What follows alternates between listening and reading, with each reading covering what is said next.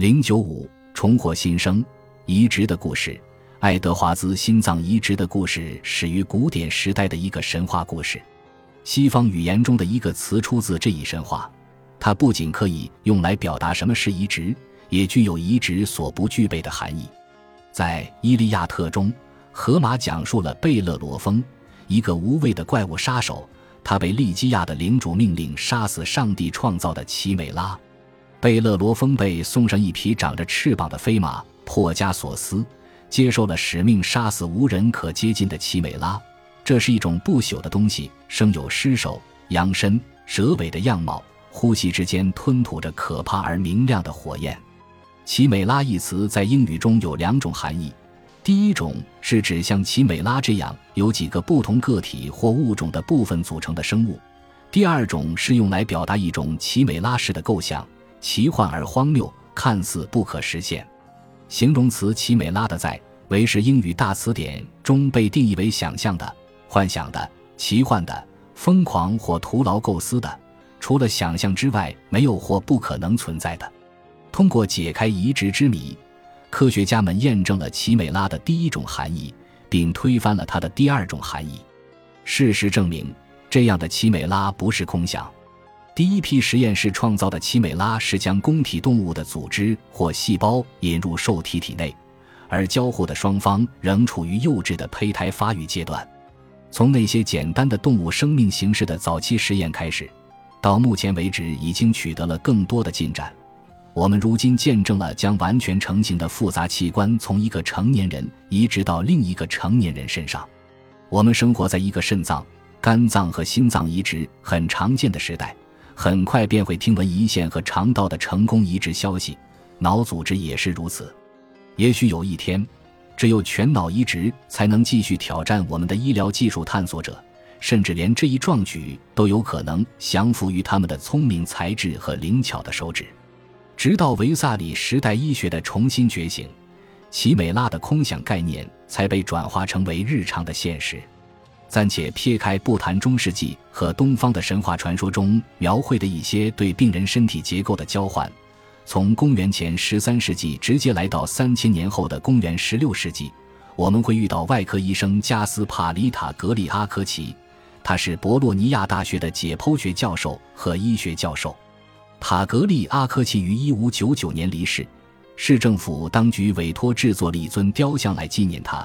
将其放置在大学的解剖表演剧场，他的雕像手持一个人的鼻子，以展示他最持久的贡献。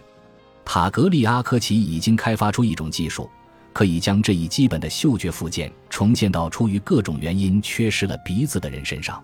在当时，鼻子割除是法律或重罪的一种常见惩罚形式。从这个意义上说，这位医生确实做了一件有价值的事。塔格利阿科奇的手术技术不需要我们操心，只需要知道这项技术涉及我们今天所说的将上臂带地皮半移植面部，然后用特制的夹板将手臂固定在适当的位置，保持十二天，让移植物能够在此处自行闭合。在这段时间之后，将移植物从肢体上切除，新的鼻子通过一系列的小型手术逐渐调整为合适的形状。该方法成功率高。同样适用于纯合耳的再造术。据说，在18世纪和19世纪，鼻子修复术在印度的一些从业者中颇受欢迎。不过，在欧洲，出于各种原因，它失去了地位。与其说塔格利阿科奇的重要之处在于他的技术创新，不如说是他对每个人的肉体有别于他人的洞察力。他对使用捐赠者皮肤的想法进行了深思，最终予以拒绝。主要是因为将两个人捆绑在一起十二天或更长时间实在不现实，但还有另一个原因。用几句简单的话就表达了移植的本质奥秘：个体的独特性完全劝阻我们不要在另一个人身上尝试这项工作，因为这就是个体特性的力量和控制。如果任何人自信可以加速和增加联合之美，甚至自信能够实现哪怕是最小的一部分身体手术，我们都会认为他是迷信的。缺乏自然科学的基础，正是个体特性的力量和控制阻碍了这种可预见的成功，将组织从一个成年人移植到另一个成年人身上。塔格利阿科奇虽然没有留下任何书面记录，但他肯定尝试过捐赠者来源的皮肤移植，却也见证了每次努力的失败。不知何故，他开始意识到人体有办法识别出属于自身的组织，并对非自身的组织进行排斥。这是我的骨中之骨，肉中之肉。从字面上来说，可以引申为移植的概念。其他任何东西都被认为是外来的，并被排斥。只有亚当和夏娃以及同卵双胞胎才有资格接受移植，因此，我们在移植的故事中逐渐理解，我们体内的每个细胞都蕴藏着某种专属的东西，这赋予了它们独特而不变的特性。因为没有更好的词语，我们不妨称作自我。一旦科学认识到自我的存在，就有必要去寻找它的成分。人类个体的所有细胞之间究竟共享何种具体性质？使其独立区别于其他个体，识别他人为外来者。动物通过什么样的机制识别另一种动物的细胞？又是什么机制将其驱逐，把它们当作入侵的、不受欢迎的物质来摧毁？而且，在发现了这些机制的本质之后，如何才能克服它们呢？如何才能使潜在的受体不那么排外，更少的破坏捐赠者的原生质呢？换句话说。怎样才能让一个人对另一个人移植的组织更有耐受性呢？这里有一长串的问题，随着我们叙述的进行，甚至还会有更多的问题出现。试图回答这些问题的人不胜枚举，甚至超出问题数量的千倍之多。即便我们只讲述那些主要贡献者，也因其人员众多而难以清晰地进行描述。因此，这一章涉及的不是单个研究人员。而是二十世纪末的生物医学科学，与其说是个人的努力，不如说是伟大的天才探险家团队的共同努力。现代与未来的移植研究依靠的是世界范围研究者的合作与竞争。这些研究的参与者，上至诺贝尔奖获得者，下至默默无闻的研究生，既包含对微观科学最纯粹的调查，也涉及临床的实际紧急情况。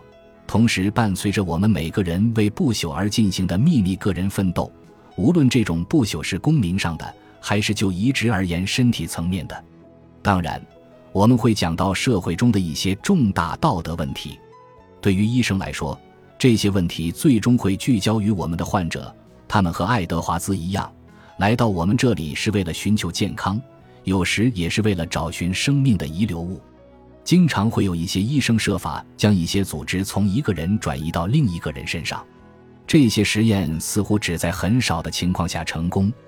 当接受者是人类的时候，就更少了。温斯顿·丘吉尔在他的《我的早年生活》中讲述了一个故事来说明一种罕见的情况，尽管风险极大，但最终获得了成功。故事发生在1898年苏丹战争期间。下文详细描述了他向一名受伤的战友捐赠一块皮肤的细节。莫利纽克斯被他的一名骁勇的士兵从一场屠杀之中解救出来，他前往英国，即将负责一家医院的护理工作。我决定和他作伴。就在我们谈话的时候，医生进来给他包扎伤口。他的伤势严峻，伤口深而长，医生急切地想要将他剥离。他低声对露出胳膊的护士说了些什么，他们退到了一个角落，在那里，他开始割下他的一块皮肤，转移到莫利纽克斯的伤口上。可怜的护士脸色发白。医生此时转过身来看着我，他是个骨瘦如柴的伟大爱尔兰人。哦，我必须把他从你身上取下来，他说。我无可奈何地卷起袖子，他和蔼地问道。你听说过有人被活活剥皮吗？嗯，这将是你会产生的感觉。然后，他从我的前臂内侧切下一块皮肤和一些一先令大小的肉。当他来回锯着剃刀时，我的感觉完全证明了他对这场磨难的描述是正确的。然而，我设法坚持到他切好一块漂亮的皮肤，上面附着一层薄薄的肉。这块珍贵的皮肤切片随后被移植到我朋友的伤口上，他一直保留到今天，在许多方面给他带来了持久的好处。就我而言，我把这道伤疤当做了一份纪念品。我们用三种可能的方式来理解这则轶事：它可能完全是真的。在这种情况下，它代表了在毫无准备的接受者身上成功移植的极其罕见的例子之一，或者丘吉尔所认为的这次成功的移植仅仅是他拒绝接受现实作为幸运的茉莉纽克斯手臂的覆盖物，那张皮早已干瘪无用，直到接受者自己的皮肤从这个相对较小的区域的边缘长出来，或者最后一种可能，整个故事是杜撰的，而且总是如此。莫利纽克斯从来没有选择为这一事件发声。那位骨瘦如柴的伟大爱尔兰人也选择了晋升，绝口不提究竟是谁做了这次包皮手术。面对这位伟人的记忆，我被夹在现实和慈善之间。我选择第二种可能性作为对这位外科医生艺术奇迹的最好解释。十九世纪几位研究者的工作成果使人们逐渐认识到自体移植物。同种移植物和一种移植物在从捐赠者转移到接受者身上时，各自表现出完全不同的形式。在二十世纪的前二十年，几位有洞察力的研究者开始认为，同种移植物的普遍移植失败是由于一些至今仍未明的免疫过程所致。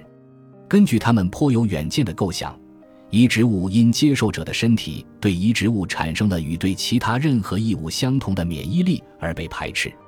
不仅如此，人们还发现，接受者对捐献异体组织的特定捐赠者具有高度的免疫特异性。人们开始发现一些明确的实验证据，即每个有机体都有其独特的形式模式。接受者的独特模式会将其他有机体识别为外来物质，并因此对其产生免疫反应。就像在其他免疫反应中一样，外来物质携带着被称为抗原的物质。这种物质只对自身具有特异性。当接受者检测到这种外来抗原时，就会产生一种拮抗剂，就像对抗入侵细菌或病毒的抗体。病毒中的抗原诱导患者体内产生抗体，在作用过程中破坏并对抗微生物。以同样的方式，植入体内的移植物的组织抗原启动级联反应，诱导产生攻击它的杀伤细胞。